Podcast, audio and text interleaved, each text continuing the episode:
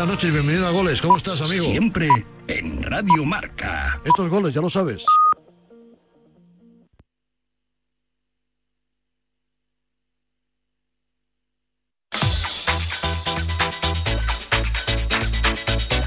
Al límite, con Fernando Soria.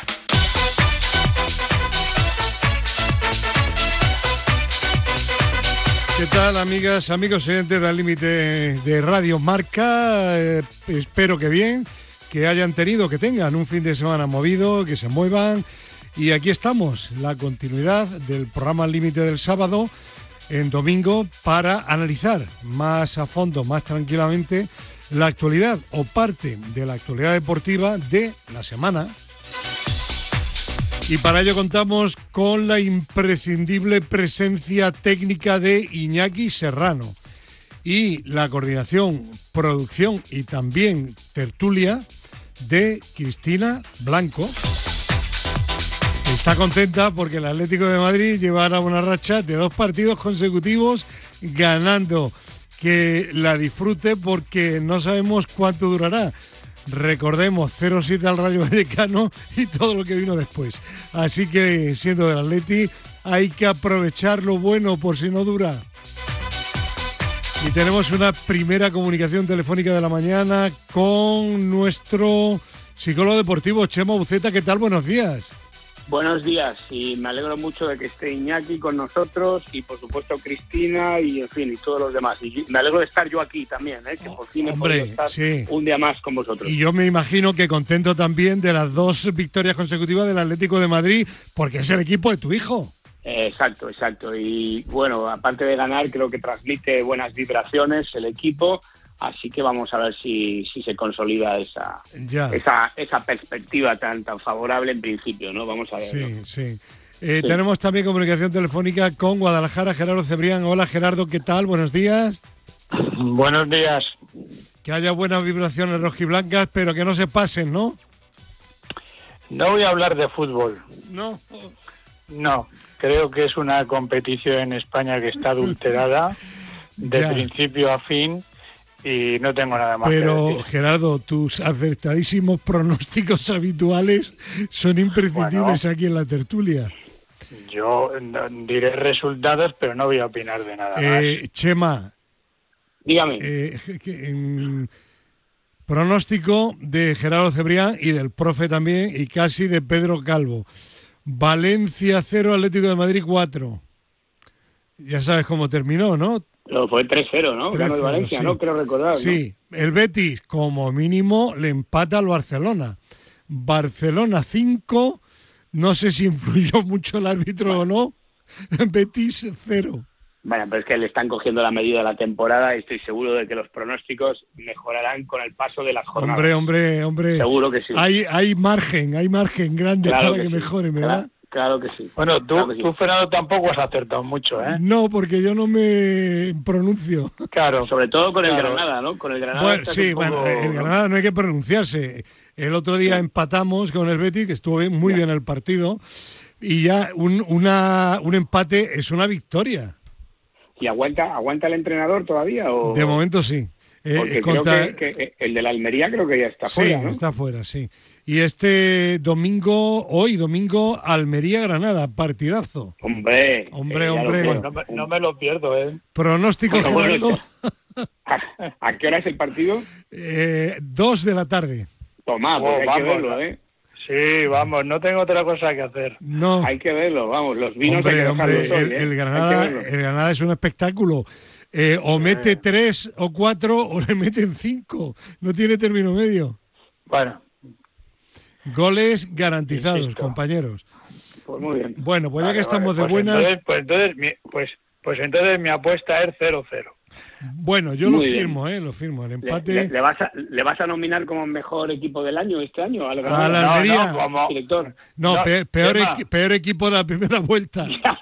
Chema, lo digo, como ha dicho que goles garantizados, pues yo digo que 0-0. No, no, Ya. yo me apunto, yo me apunto con Gerardo al Pues 0-0, al ¿eh? final, Chema será empate a cinco, empate a siete, No, algo no, así. cinco nada. Tiene pinta de un 0-0, pero vamos, Ya, clavado. ya. Estoy de acuerdo. Bueno, a ver, vamos a empezar de buenas, ya que estamos con buen humor. Gran actuación de Carlota Ciganda en la competición, bueno, la Ryder Cup femenina.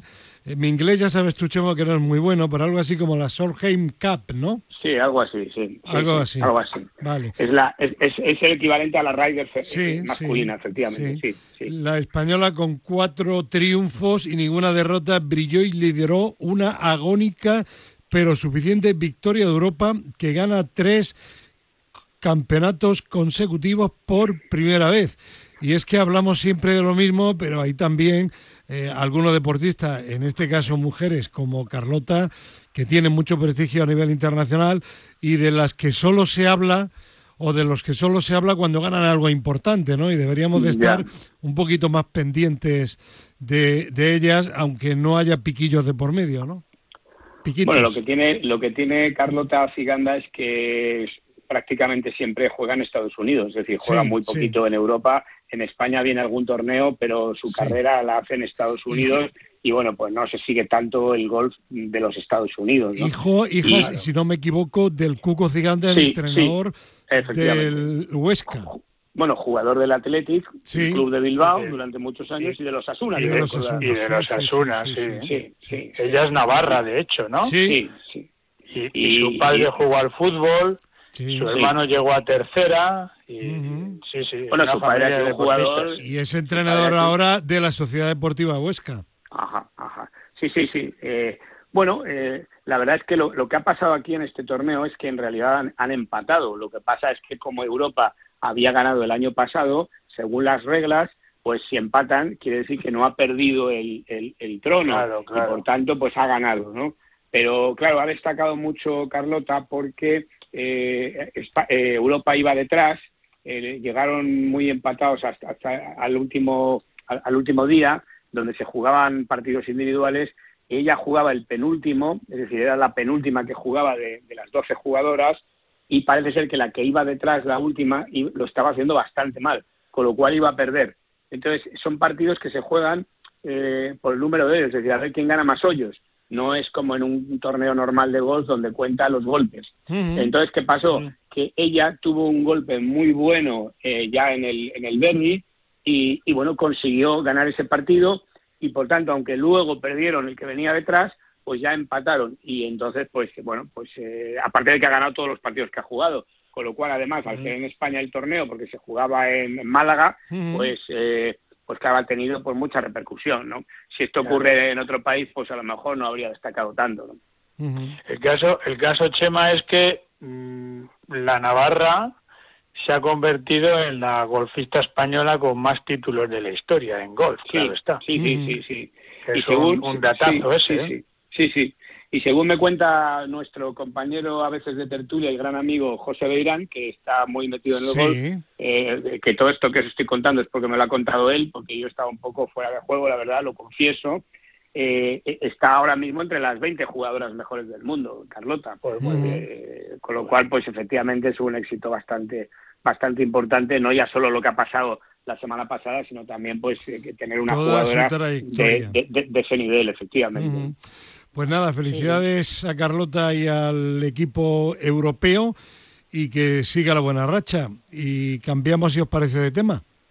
Pues muy bien, ¿no? Pues ahora que se luzca, ya que te has lucido tú, gracias a José Beirán, que se luzca ahora mm, don Gerardo Cebrián y que nos hable de la, no sé si señora o señorita, Asefa, que vaya récord que ha pulverizado, ¿no?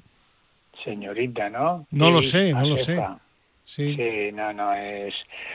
Bueno, pues es que Etíope ella. a, a mí estos estos estos récords, estas plusmarcas eh, me dejan me dejan muy mal cuerpo. Eh, ¿Eh? Lo digo porque no, no, lo digo porque mm, eh, vais a decir que soy un pesado No, pero, nunca. Pero, pero, pero eh, todas las pruebas eh, de carreras, especialmente medio fondo y fondo, y más especialmente aún en, en, en las pruebas que se disputan sobre ruta, sobre ruta, ya no sobre el maratón, sobre sí, ruta. Sí, ¿eh? sí, ruta, ruta, ruta. Eh, sí, sí. a- a- eh, están adulteradas, a ver, adulteradas entenderme, porque todos tienen acceso a, a, a- a- a las zapatillas. Y Están adulteradas, eh, no, liebres ha habido siempre. sí. Están adulteradas por, por, por el impacto de, de las zapatillas de última generación, de carbono, espumas y en concreto esta que utilizó eh, Tigisa Sefa, eh, pues más adulterada aún, porque además corrió con una zapatilla que es un prototipo, mm, que todavía no está en el mercado. Bueno, sí, ella corrió el domingo pasado y salió al mercado el martes, o sea, dos días después. Es decir, que, que ninguna ningún ninguna persona de, de, de la calle, eh, ningún atleta de, de que no sea de un grandísimo nivel tiene acceso a ellas porque son exclusivas de, de la marca Adidas para, para los para los deportistas que tiene contratados.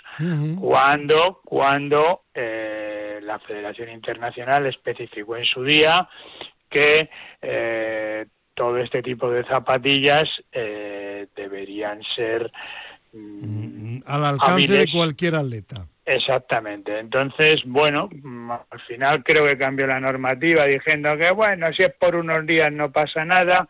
Bueno, total, que claro, ¿qué está ocurriendo? Pues lo que está ocurriendo en el atletismo, que las pruebas de carreras avanzan los récords a unos niveles tremendos, y no solamente los récords, sino las mejores marcas de los atletas, y en el resto de pruebas, en los concursos, saltos, lanzamientos, combinadas, pues no avanzan igual, excepto en la pértiga, donde está el monstruo Mondo Duplantis, o el peso, donde está el no menos monstruo Ryan Crouser. Ujú. Entonces, para a mí estos récords, pues mm, bueno, pues me dejan Ya, eh, pero eh, eh, eh, te entiendo y te doy absolutamente toda la razón porque el que entiendes eres tú.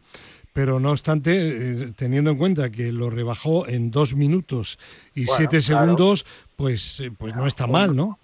No, no, es un récord que, es que- un récord, claro. es un récord extraordinario porque además era 2.14.04 el anterior Sí. por una keniana por Brigitte Kosgei que ya lo hizo con zapatilla de carbono. O sea, lo que, lo que está ocurriendo lo hizo en el 2019 en Chicago. Lo que está ocurriendo desde el año 2016, en la que el señor Eliud Kipchoge y el señor Galen Rapp, este último estadounidense, el otro es keniano, se presentaron en los Juegos Olímpicos de Río con unas zapatillas que antes nunca había visto nadie, Ujú. pues lo que está ocurriendo es esto lo que estamos viendo. O sea, para que la gente lo entienda, es lo mismo que cuando se cambió la pértiga de bambú por las fibras mm, de vidrio y carbono que revolucionaron no solamente las marcas, sino incluso la, la manera de entrar en al cajetín con, con la pértiga, porque Claro. evidentemente la dureza no era la misma. Entonces son marcas que para mí, desde mi punto de vista, que no es que me considere un purista, eh, pero, pero mm, me llaman la atención porque el calzado siempre ha evolucionado, pero no de esta manera. Lo de esto es lo de est- lo, lo que está ocurriendo es de locos. Entonces, bueno, pues esa es mi opinión sobre el récord de, de Asefa. Ya. ¿Y la tuya, Chema, estás eh, de acuerdo con Gerardo o no? Bueno, va- vamos a ver. eh, yo creo, Gerardo, que, que claro que el atletismo ha evolucionado en cuanto a los equipamientos, las instalaciones desde hace un tiempo, ¿no? Es decir, había pistas de ceniza, luego han sido de tartán, por ejemplo, ¿no? Eh, Sí. Tú lo has explicado lo de la pértiga, eh, las zapatillas, pues llegará un momento en que, en que si estas son las mejores zapatillas, pues todos las llevarán, ¿no? Todos los que están en la élite. Es decir, Sí. se podrán permitir esas zapatillas. A lo mejor el corredor popular, pues no podrá, pero, pero el, el, tema, élite, el es pues- el tema es si son legales o no son legales, porque son unas Vale, bien. zapatillas que, Vale. Vale. llevan muelles. O sea, lo Ahora, que te hacen pregunto, es impulsarte hacia Te, adelante. te- te pregunto, si no son le- legales, ¿por qué pueden correr con ellas? No, no, legales son. Legales son porque la World Athletic las permite. Pero tú Vale, te acuerdas lo que pasó con los pero tú te acuerdas lo que pasó con los bañadores de la FINA? Sí, sí, sí. ¿Te acuerdas lo que pasó, no? Y te acuerdas lo que pasó también con con, con aquel ciclista que se cayó y, y resulta que la bicicleta, la- las ruedas seguían dando vueltas Sí, porque resulta que tenían un, motor. motorcito. Sí, Sí. Bueno, yo, yo, no, yo no digo que las zapatillas corran solas, pero te voy a decir otra cosa, Chema. Yo las tengo, sí. no estas de, no el prototipo este, porque además baratas no son, cuestan 500 pavos. Eh, eh, pero unas de yo tengo dos, dos piezas de, de carbono. Una de la marca Adidas, a 250 euros la pareja, y otras más humildes de la firma española Joma. Te aseguro, te aseguro que correr con unas zapatillas, y te recomiendo que lo hagas, de una gama alta y con unas con, y con unas zapatillas de una gama media de carbono no tiene absolutamente nada que Nada ver. que ver. Bueno, pero pero eso no, pero eso no deja de ser un avance, Sí, ya. digamos, de, Claro, claro. de- de- Sí, sí. una- un avance que seguramente seguramente si corriera alguien con las zapatillas que ya va eh, pues no sé un corredor de los años 50 eh, con- contra cualquier ap- zapatilla actual, no ya estas, pues también estaría en desventaja, ¿no? Pero Claro. pero aquí la cuestión es que si están autorizadas las zapatillas, se Sí, supone sí, que claro. todos los corredores deberían tener acceso a esas. Luego sí. algunos se lo podrán permitir Ya. y otros no, ¿no? Ya. Pero entiendo Yo- que los, los mi- principales mi- sí, ¿no? mi, mi, mi punto de, Sí. de discordia en este tema es que tengo serias dudas, serias dudas de que de que esas zapatillas eh, digamos sean no ilegales porque evidentemente lo ha autorizado la Federación Internacional que no podía ser de otra manera. Os recuerdo que el presidente Sebastián Coe Sí. trabajó en Nike durante toda su vida. Eh, por lo tanto es difícil que las prohíba.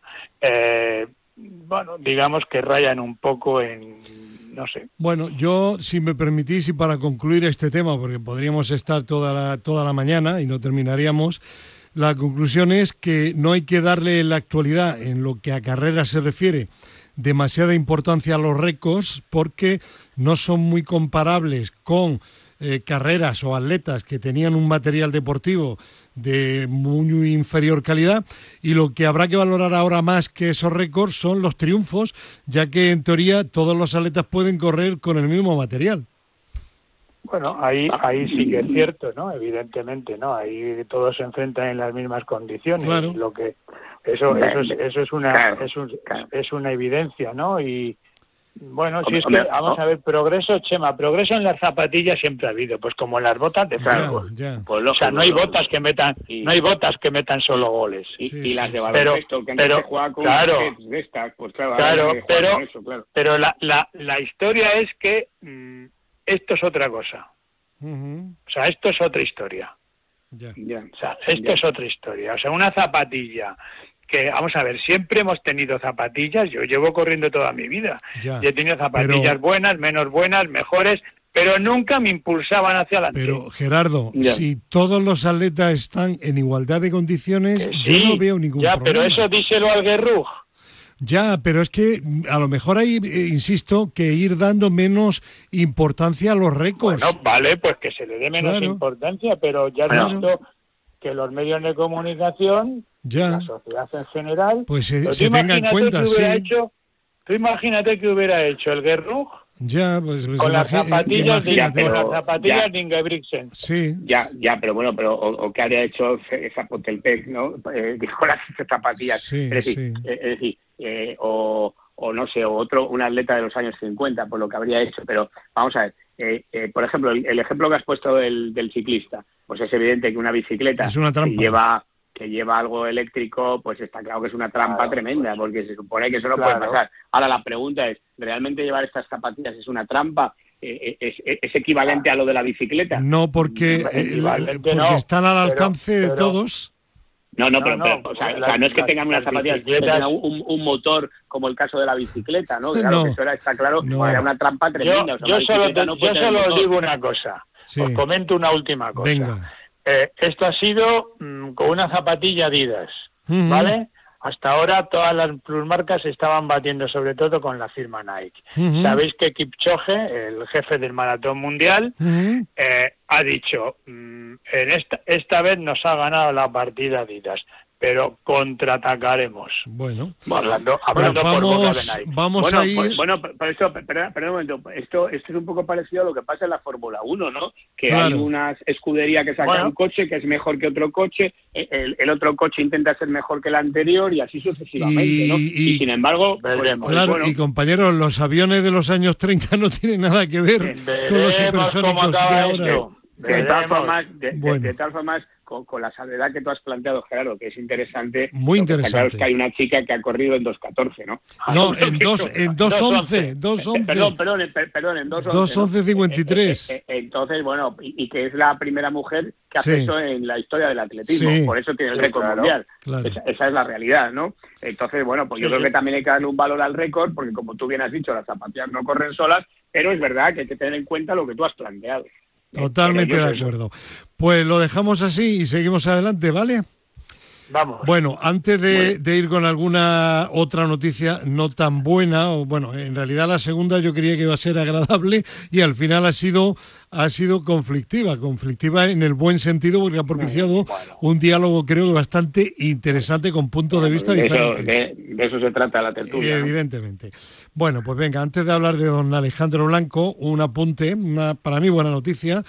El, el presidente de Valencia presentó, el nuevo presidente de Valencia presentó un paquete de medidas fiscales que incluye deducciones fiscales en el IRPF, impuestos sobre la renta de las personas físicas del 30% hasta un máximo de 150 euros en los gastos asociados a la práctica deportiva, como es el pago de gimnasio de monitores para rehabilitación.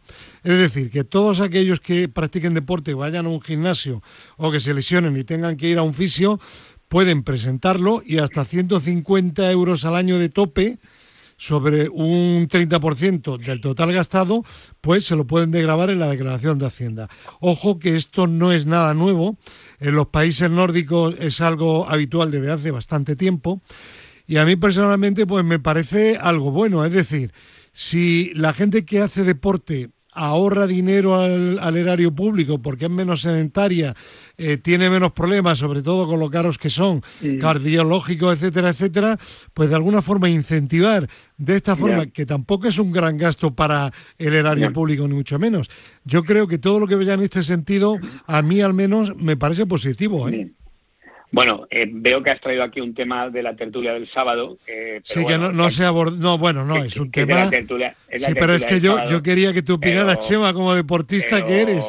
Pero por supuesto que es una buena noticia, sin duda lo es, ¿no? Sí. Tiene, ya lo creo, ¿no? Hombre, eh, 150 euros, pues bueno, eh, para algunos será mucho, para otros no tanto, pero no deja de ser una ayuda Sí, pero y es- un reconocimiento. pero es el hecho, que lo importante, yo- lo, lo importante no es solo el dinero, lo que supone, sino que es el reconocimiento es. a lo que supone hacer deporte. Así que claro que es una buena noticia. Por ahí Pero solo para los que viven en Valencia, entiendo, ¿no? Nada No, más. no, de momento solo para los valencianos, sí. sí. Bueno, bueno, por ahí se empieza, por Sí. ahí se empieza. Muy bien. Eh, Gerardo, na- no añades. No, nada más que Bueno. añadir. Nada. Bueno, yo añado y termino. eh, ahí se nota la mano de un buen gestor, nuevo director general de deportes de Valencia, Luis Cervera. Fue anteriormente director, no sé si tú le conocerás, Gerardo. Fue director de, de deportes en el Ayuntamiento de Valencia. Sí, sí. Luego estuvo en el Valencia Club de Fútbol, también de gerente. Y me parece que es un gran gestor y el que haya Le gente. conozco, Sí, le conozco porque trabajó, vamos, trabajamos juntos en las organizaciones del Campeonato Europeo y del Campeonato del Mundo en pista cubierta que se hizo en Valencia.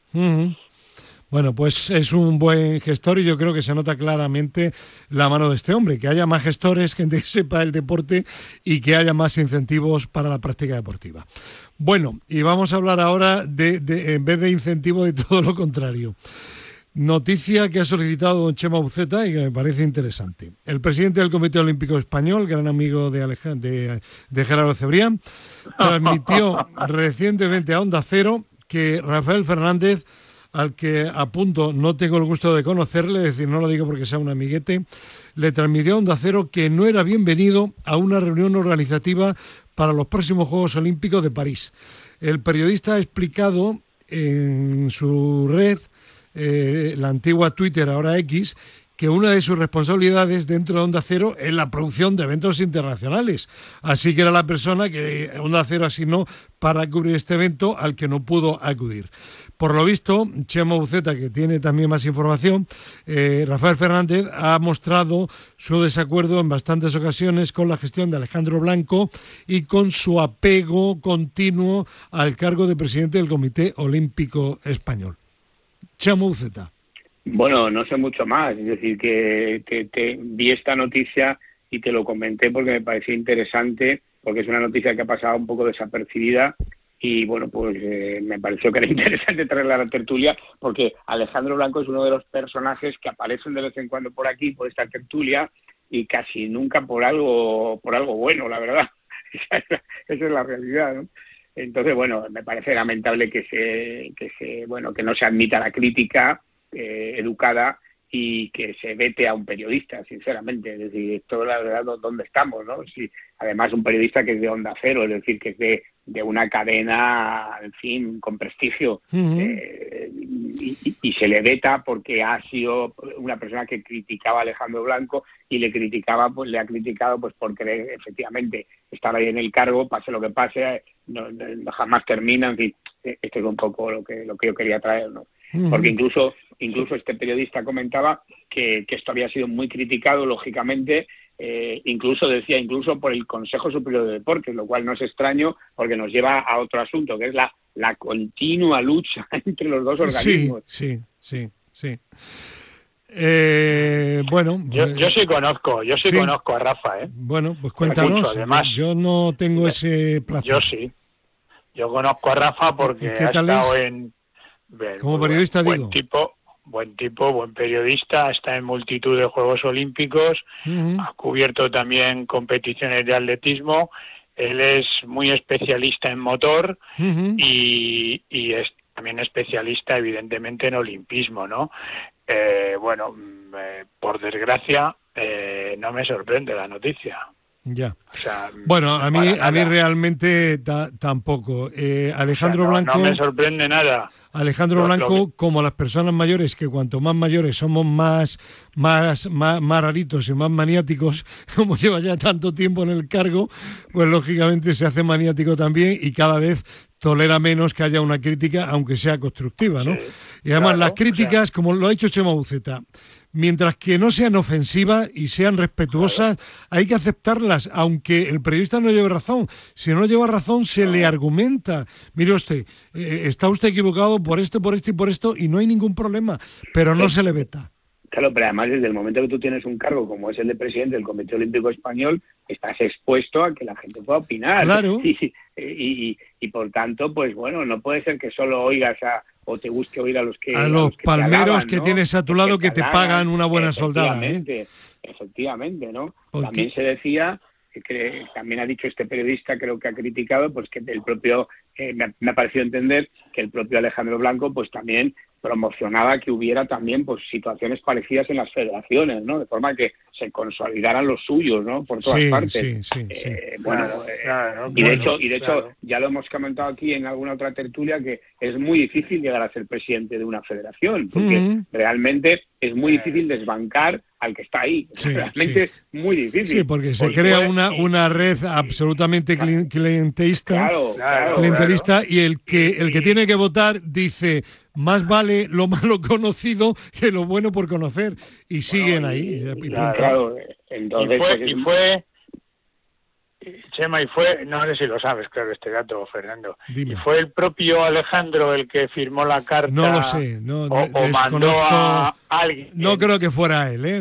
No, creo que fuera él. Pues sería la jefa de prensa, sí, sí. Seguramente, no, la jefa de prensa no. o la secretaria general o la secretaria general o bueno, ahora, ahora que ahora que dicen que quieren cambiar estructuras en el fútbol pues si cambian algo en el fútbol pues con, más razón en otros deportes que, que además dependen de una subvención pública porque en definitiva el, el, fútbol no debe ser tan fácil eh, entrar ahí, ¿no? Cuando es una entidad privada, totalmente privada, ¿no? Bueno, eh, yo lo único que se me viene ahora a la cabeza es que Raúl Chapado, si piensa ser presidente del Comité Olímpico, que no tenga prisa, porque No. no, no, barrunto que a corto plazo Alejandro Blanco deje el No, de hecho, tiene. de hecho, de hecho, mm, vamos, yo creo que Alejandro le tiene puesto la cruz. De hecho, recuerdo a los oyentes que Sí. el atletismo, desde que dejó de ser presidente Odriozola, que era vicepresidente sí, del COE. Sigue sin representación en la en la ejecutiva Pero, del pero COE. es presidente de la Academia Olímpica. Bueno, sí, vale, es, es presidente de la Academia Olímpica, pero pero sin voto en Ya, el comité ya, ejecutivo. ya. No deja de ser curioso Sí. que nueve años después el deporte más olímpico que existe, que es el atletismo, no tenga puesto No en la ejecutiva. Sí, sí, no, es, in- es increíble, vamos. Es, Está es- claro. es increíble, efectivamente. Bueno, pues Pero bueno, supo- supongo que quiere quitarse un poco a los posibles, digamos, entre Hombre, comillas, hombre. eh, eh, competidores, se les quiere quitar de no medio. te quepa duda, Chema. Eh, No eh, y, y al contrario, pone a gente que no le va a hacer eh, daño a corto o largo plazo, las pone en los puestos más relevantes de ese comité ejecutivo. Claro. Gente que no le hace Sí. sombra. Bueno, Sí. pues seguimos adelante y hablando de cosas increíbles, increíble compañeros, pero cierto. ¿Sabéis qué? Pues no. Que ver. tenemos comunicación telefónica ya con el profesor López Nombela. Hombre. Profesor, buenos días. Hola, buenos días. ¿Qué tal? Aquí tiene a su Chemo Buceta y a su Gerardo Cebrián Aquí, eh, y a Iñaki pero, eh, Serrano. Pero estoy- ¡Viva Honduras! Gracias, gracias. Iñaki, eres un grande. Iñaki es Estoy grande, pensando ¿eh? en cómo criticamos Claro, tanto a la gente. Ya. ¿Y cómo Bueno, criticamos? No, hombre, no. criticamos a los que hay que criticar exclusivamente, sitio, profe. A ver si encuentra a alguien para poderse colocar bien. Los otros Ya. que... Bueno, bueno, ¿esto qué, qué, qué lucha es esta? Ya ve. Bueno, pues la lucha que ha habido toda la vida y que seguirá habiendo en los sitios donde se mueve dinero y poder. Y en el deporte cada vez se mueve más dinero, aunque principalmente sea en deportes como el fútbol, pero se mueve dinero. Profe, creo- pero- ¿Dónde pero- se mueve? profe, profe, ¿cree usted que el Madrid está adulterando la liga? Porque alguien ha dicho esto esta semana. Un, un chalao, un chalao. Ya. Mira, no me hagas que... Bueno, no, luego hablamos del Atlético No, de no, Madrid, no, no, no, Buceta, porque- luego. No, Madrid, yo, yo no he hablado del Atlético de Madrid. Luego. Del Real Madrid.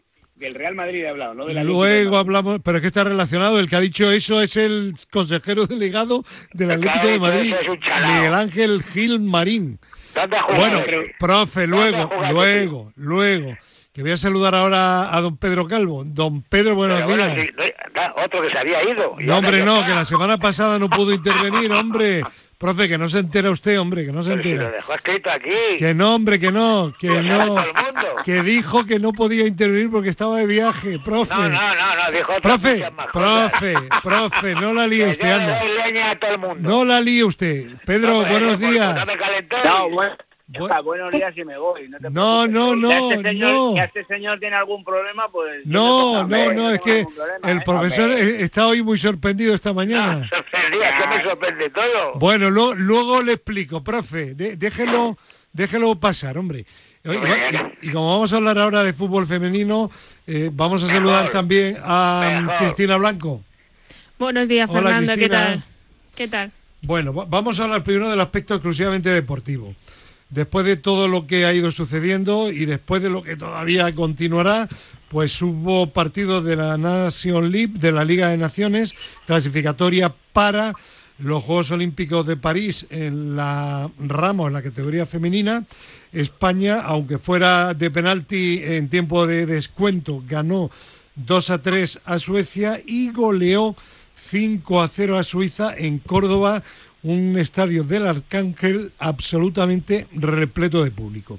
Antes de hablar de lo deportivo, eh, Cristina, eh, cuéntanos un poco qué tiene que pasar para que España esté en los Juegos Olímpicos. Creo que lo primero es el primera de grupo, ¿no? Efectivamente, y después de estas dos victorias se han situado líderes como tal, así que de momento, si todo sigue igual, vamos a pasar sin ningún Porque problema. Suecia, otra de las favoritas para ser primera, Italia, le ha ganado 0 a 1. Efectivamente. Así que sí, somos líderes de grupo. Todo apunta a que vamos a conseguir la clasificación.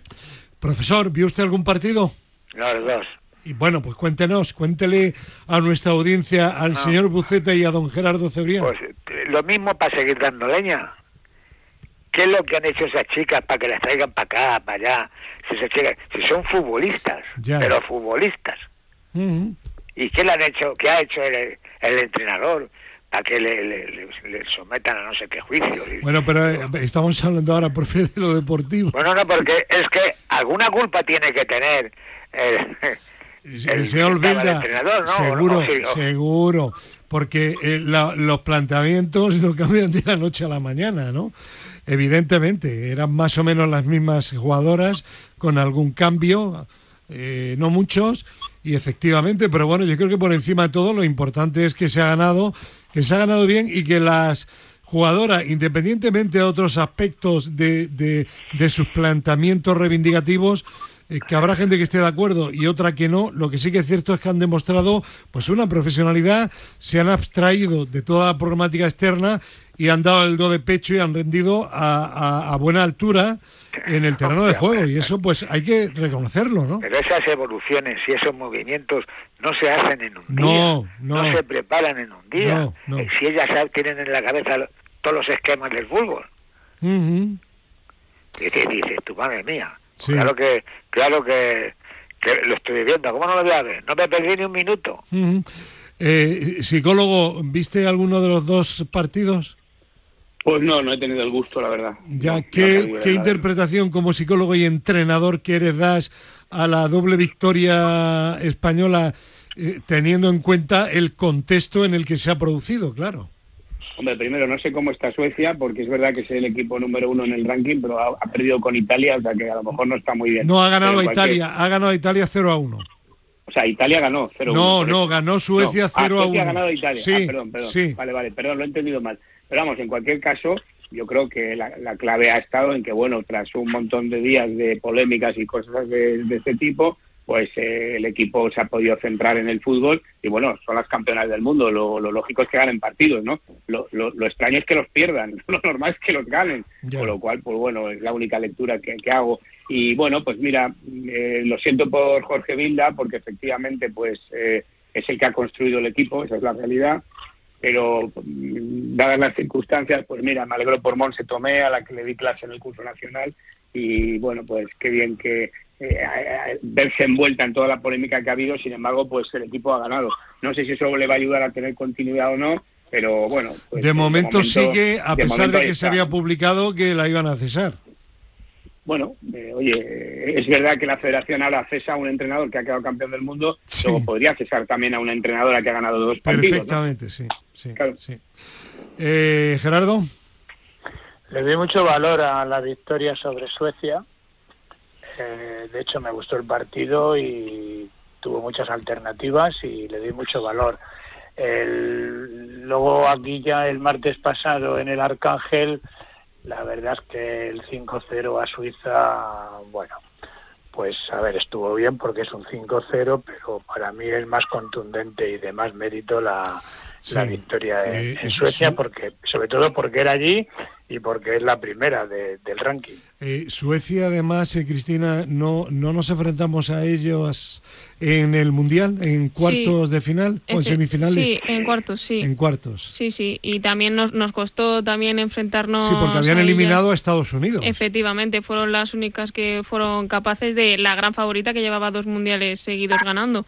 Así que yo también estoy de acuerdo en que la victoria ante Suecia es muchísimo mejor y el partido también fue mejor porque al final un 5-0 siempre es muy llamativo por la goleada, pero a nivel de fútbol yo Sí. creo que fue peor partido Porque hubo menos rivalidad.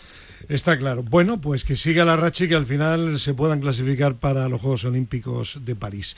Y en el otro aspecto, el, el extradeportivo, pues la verdad es que ha sido una semana donde ha primado lo deportivo. Eh, ha salido en todos los medios, por supuesto que en marca. El juez está llamando a testigos imputados por el caso Jenny Hermoso. Por ejemplo, ha imputado al ex seleccionador Jorge Vilda por presuntas presiones a las jugadoras tras el beso, también a Albert Luque, que sigue como director de la selección, a Rubén Rivera, que ya no es eh, director de marketing, no, sigue siendo director de marketing, pero parece que va a durar poco en el cargo.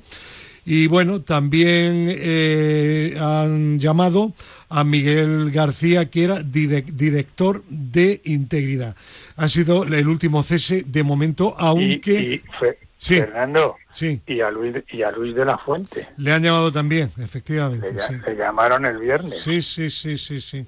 Bueno, eso es lo que hay de momento. El secretario de Estado, y yo ya termino, ha dicho que después de los dos partidos que iban a retomar eh, las negociaciones con la Federación Española porque sigan produciéndose cambios en, en, la federación y así estamos. Del aspecto extradeportivo, ¿hay algo que queráis comentar o resaltar o no?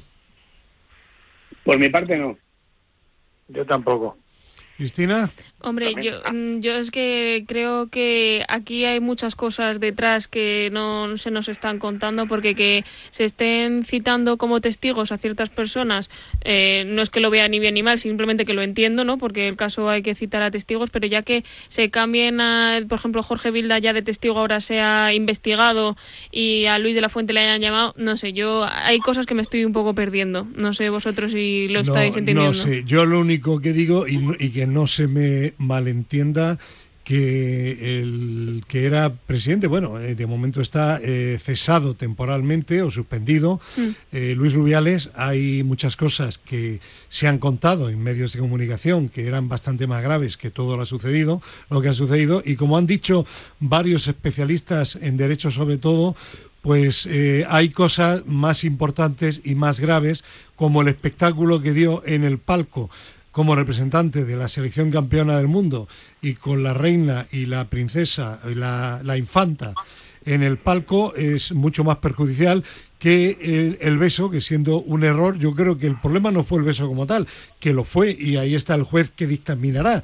El problema fue que después de lo que pasó, empezó a insultar a unos y a otros en los medios de comunicación como si los demás fuéramos, pues no sé, bobos y, me parece impresentable esa reacción. Y me parece un poco lamentable que se le esté dando tanta importancia a todo esto. Pero bueno, para mí el problema que estamos dando como país una imagen lamentable, ahora con el caso Enrique Negriera también, que lo vamos a comentar, y es una pena, porque yo creo que el fútbol español y los directivos españoles en general son bastante más serios, en general, insisto, que la imagen que estamos dando. ¿O no le parece usted, señor Buceta, que tanto viaja, sobre todo a nivel de baloncesto internacional, no le parece que se está dando una mala imagen del deporte español? Hombre, la imagen no es buena, desde luego. Siempre que hay polémicas de este tipo y, y temas, sobre todo extradeportivos, pues, eh, pues la imagen no es buena, porque el deporte precisamente se caracteriza o, o, o debería caracterizarse por, por lo que pasa dentro del terreno de juego. Y, y, todo lo que pasa fuera del terreno de juego, pues efectivamente contribuye eh, en muchos casos a que haya una mala imagen. Pero bueno, no todo el mundo está de acuerdo con esto. Hay gente que piensa que esto es bueno, porque se están reivindicando ciertos derechos y bueno pues eh, se considera que, que, puede ser incluso pues una buena imagen ¿no? de, un país que realmente pues escucha y, y, es capaz de cambiar cosas cuando las cosas están mal bueno eh, creo que hay puntos de vista diferentes pero lo que creo que es importante es que cuanto antes y esa es la buena noticia de esta semana pasada pues cuanto antes el equipo se centre en jugar al fútbol. Uh -huh. Y esto es lo que realmente es, creo que es la buena noticia de estas dos victorias, ya no solo por las victorias en sí, sino por el hecho de que eh, el equipo ha vuelto a hacer noticia por, por sus victorias. Uh -huh. Creo que esto es importante. ¿no? Sin duda que sí. Bueno, pues seguiremos el caso a, a atentamente. Bueno, de momento la FIFA había un congreso aquí en España eh, lo ha suspendido, eh, lo ha aplazado y se lo ha dado a París, con lo cual ya hay alguna, alguna consecuencia, de momento no grave, pero de momento ahí está.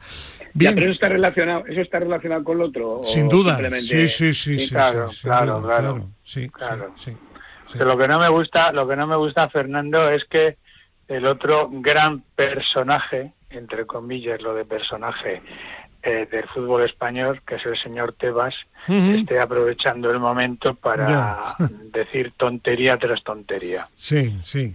Eh, eh, a, río, a, río, revuelto, ¿eh? Entre, entrevistas exclusivas en los medios a los que la Liga Profesional le cede los derechos televisivos. Eso es. Eh, por ejemplo, eh, una hora de entrevista, yo no creo que Tebas sea mediáticamente al aficionado de fútbol, yo creo que Tebas no le importa tanto como para que le dediquen una hora en televisión, ¿no?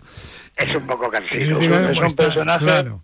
Es, es, es un personaje prescindible. Y, y, además, y además compañeros, eh, Cristina, Gerardo, profesor, Chema, que el otro día hablamos en su momento de que era inadmisible que las retransmisiones de los partidos las controlase la liga y que la liga diga lo que hay que hacer y qué periodistas les gusta y cuáles no. Es decir, eh, vaya la libertad de expresión, ¿vale? Pero es que el otro día en esta, en esta entrevista compañero, Chema Uceta, le pregunta los fines de semana si iba a los partidos. Dice, no, porque los directivos están nerviosos y tal. Dice, yo me dedico en mi casa a ver las retransmisiones para ver si las retransmisiones están bien hechas, si las hacen como a mí me gusta, etcétera, etcétera. Es decir, a controlar a los periodistas.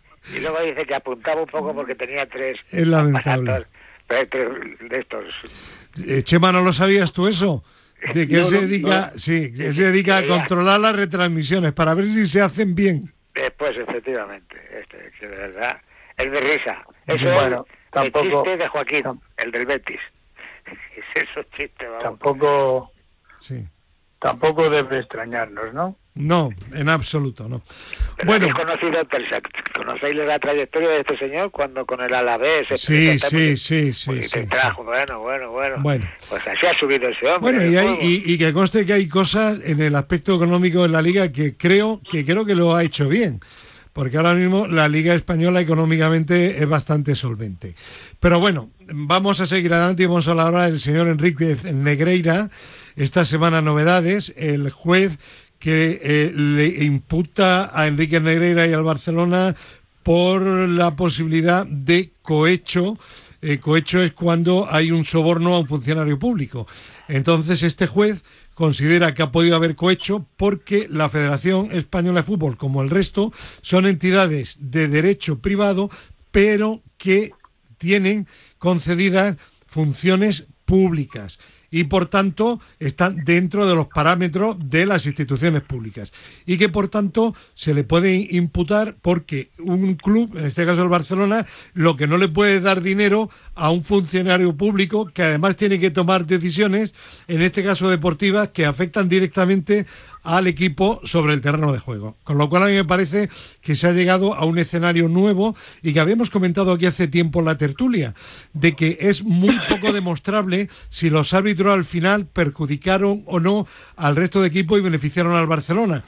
Quizás se demuestre algún día, pero es poco demostrable. Lo que está fuera de toda duda es que el Barcelona, porque lo ha declarado públicamente ante Hacienda, dio 7 millones de euros a un señor que era vicepresidente de un organismo público, Federación Española de Fútbol.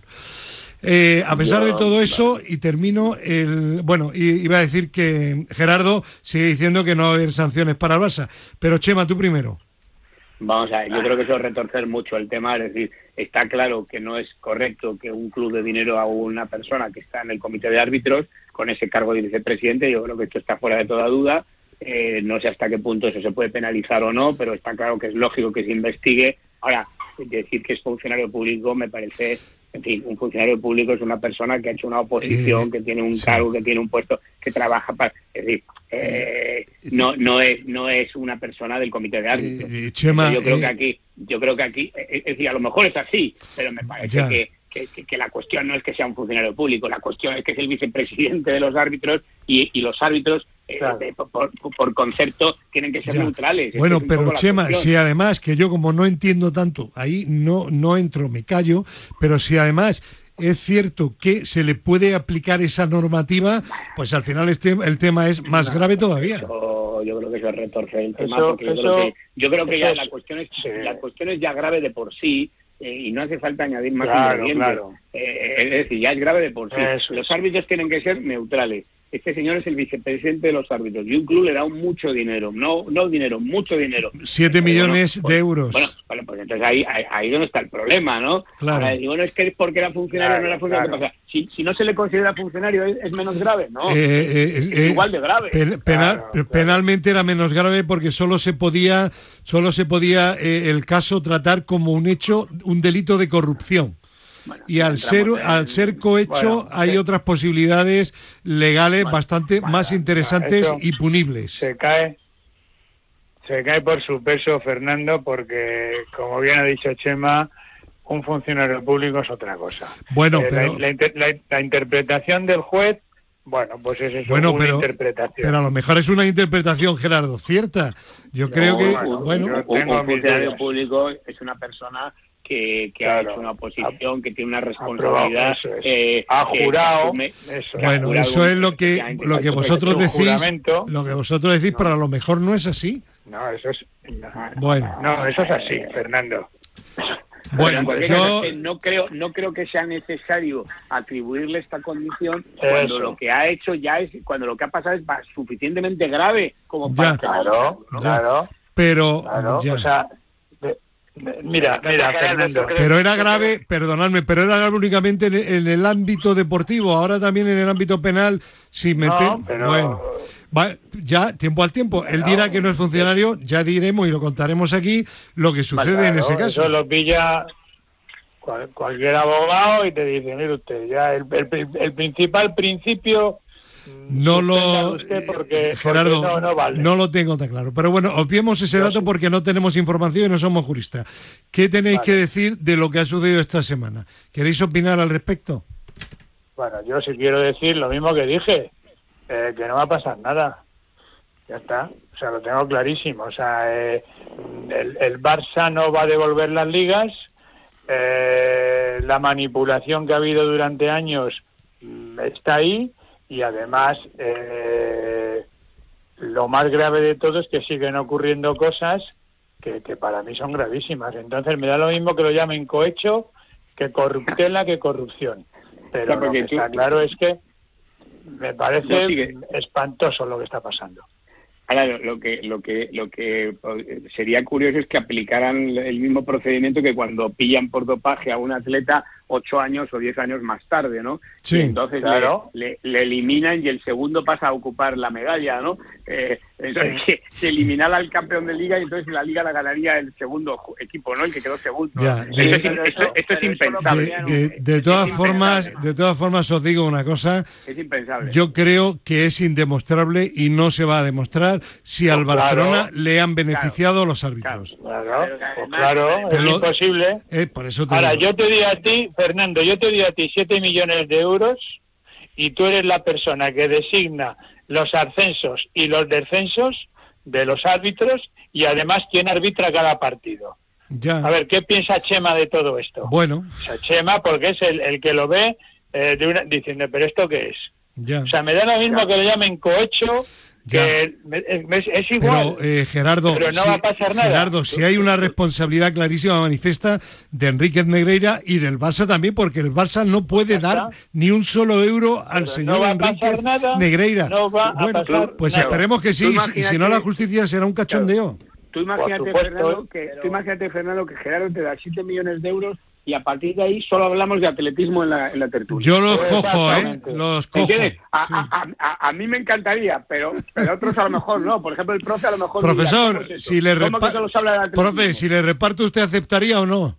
Sí, Vale. Para Vale. en los pobres. Cristina, Vale, pues lo, lo negociamos. Cristina también, ¿eh? Sí, sí, no viene Lo nada mal. negociamos, lo negociamos. Pedro, Pedro Calvo, Pero ¿tú también aceptarías o no? en los pobres, a los Sí, sí, necesitados. Pedro, tú también, ¿no? Sí, sí, claro, claro. Claro. Aceptaría. Bueno, De todas maneras, hay una cosa que, está- que estabais comentando. sí, Eh, el tema de los títulos no se los pueden quitar porque como la nueva ley del deporte cambió hace poco y es de tres años para atrás, Eso. esos títulos no se los pueden quitar porque ya se encargaron, Nada, ya se Pedro, encargó la gente del Pedro, Consejo Superior de eso no Deportes vale. ahí en hacer esa ley para que no se los quiten. Pedro, Pedro, eso no vale.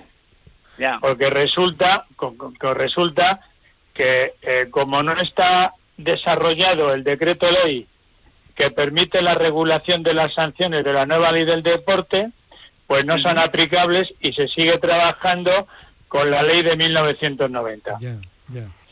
Pues Eh, entonces sí, pues entonces sí que se los podrían quitar si salen Claro, culpables. claro. Bueno, Pero, Oye, y una pregunta, ¿y qué si pasa culpables sí de que podía- ah, sería como estabais diciendo antes. Sí. El que quedaba, el que quedó segundo en esas ligas que quedaría no, primero. pero no va a suceder eso. Eh, Chema No ha hecho una pregunta.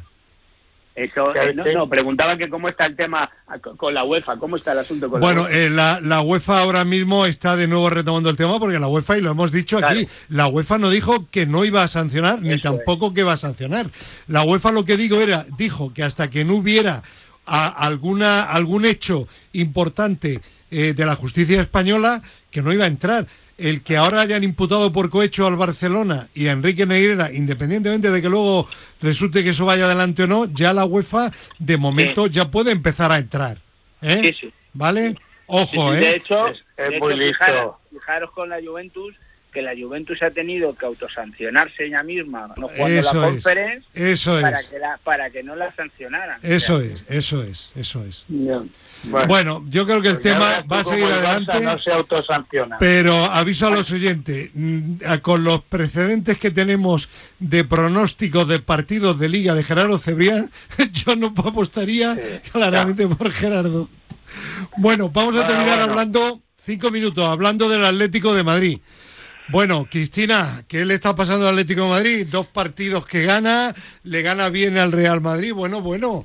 Yo la verdad es que Increíble, estoy, ¿no? estoy bastante sorprendida porque después del 3-0 que nos metió el Valencia, ganar al Madrid no entraba en los planes que yo me esperaba, me esperaba ver el domingo.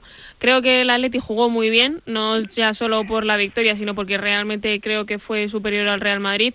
Es cierto que el Madrid no tuvo a Vinicius en el campo, que no sé si fue decisivo o no, pero sí que se notó que, que no que no estaba y bueno yo creo que es un chute de energía muy importante para el equipo para encarar eh, lo que queda de esta primera mitad de liga después de un poco el palo en Valencia así que fue estuve en el campo y la verdad es que fue maravilloso vivir eso Profe, ¿qué le está pasando al Atlético de Madrid? ¿Nos ha- ¿Les hace caso ya Simeone o no? No, que, ya, que se han revolucionado los, Sí, los chatarreros, sí. sí. Sí, porque vamos a ver. ¿Cómo llama usted chatarreros a los del Atlético de Madrid, profe?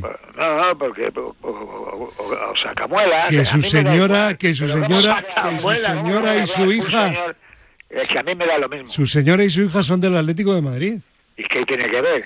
Ay, y, no ay, y- el, que no, el que hace eso es que no respeta a esos socios. Ya, ya. Bueno, eh, No, no, pa- vamos paso- a ver, pero ¿cómo se puede decir que en Madrid, que la- el Madrid con su televisión y no sé qué, que, que prepara la... Venga, hombre, venga, venga. Bueno, venga. eh, Pedro, vamos a lo deportivo.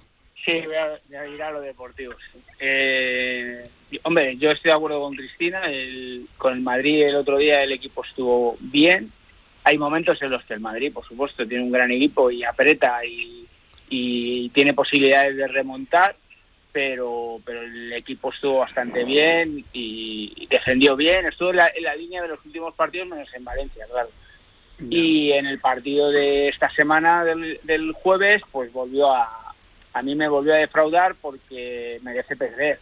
O sea, gana 0-2, Ya. puede parecer que el partido ha sido Bueno, muy fácil, pero merece perder porque en el segundo tiempo Sasuna Ujú. tiene muchísimas ocasiones para haber para haber ganado, Sí. levantado el partido Sí, y, sí. y no y no y no lo consigue, pero es- yo creo que es el diente de sierra de Simeone. Es verdad que está teniendo muchas bajas, es verdad que está teniendo muchas bajas y que el equipo está haciendo las cosas mejor. De hecho, me queda asombrado un dato que daba Marca el viernes, que, que es de los de los comienzos de temporada en el que más goles ha marcado en, en toda, la, en toda la etapa de Simeone en el Atlético de Madrid.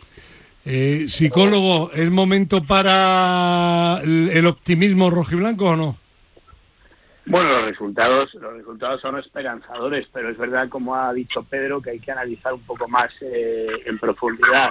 Y, por ejemplo, claro, el partido este contra el Madrid, pues eh, efectivamente el Atleti dio muy buena imagen, pero también es verdad que los tres goles que marcó es que remataron solos. O sea, yo, yo creo que ahí, claro, claro, cu- cu- cuando un equipo lo hace bien, el otro también lo hace mal, que, que es lo que influye. Pero vamos, a mí me pareció que la defensa del Madrid en los tres goles fue pésima, es decir, remataron solos. no Ujú. estaban. Eh, Si no eh, estaban. remataron solos. En- Entonces ahí, ahí, ahí, esa es una de las claves de, de- de lo que ocurrió en ese partido, ¿no? Bueno, eh, vamos a ver ahora qué pasa. Pero, pero por lo menos lo que lo que me gustó del Atlético contra el Madrid es que a pesar de ir ganando eh, 2-0 intentó seguir atacando. Es verdad que luego Ujú. se replegó un poco, el Madrid antes del, del descanso eh, estuvo mejor, tal, pero el Atlético siguió atacando, cosa que otras veces pues no hace tanto. Ya. Eh, Pero bueno, mm, eh, ojo porque son victorias un poco engañosas. Eh, has jugado contra un equipo que te ha dejado rematar solo y luego el partido contra los Asuna yo no lo vi, pero por ejemplo, no solo mi hijo, lo vio mi padre que también es del Atleti También, y claro, bueno, bueno. Estaba, es- y estaba el pobre desesperado, decía, es que, es que me, me aburro muchísimo. Eh, ¿Metemos al Atlético de Madrid en la lucha por el título, mm, Gerardo, o no?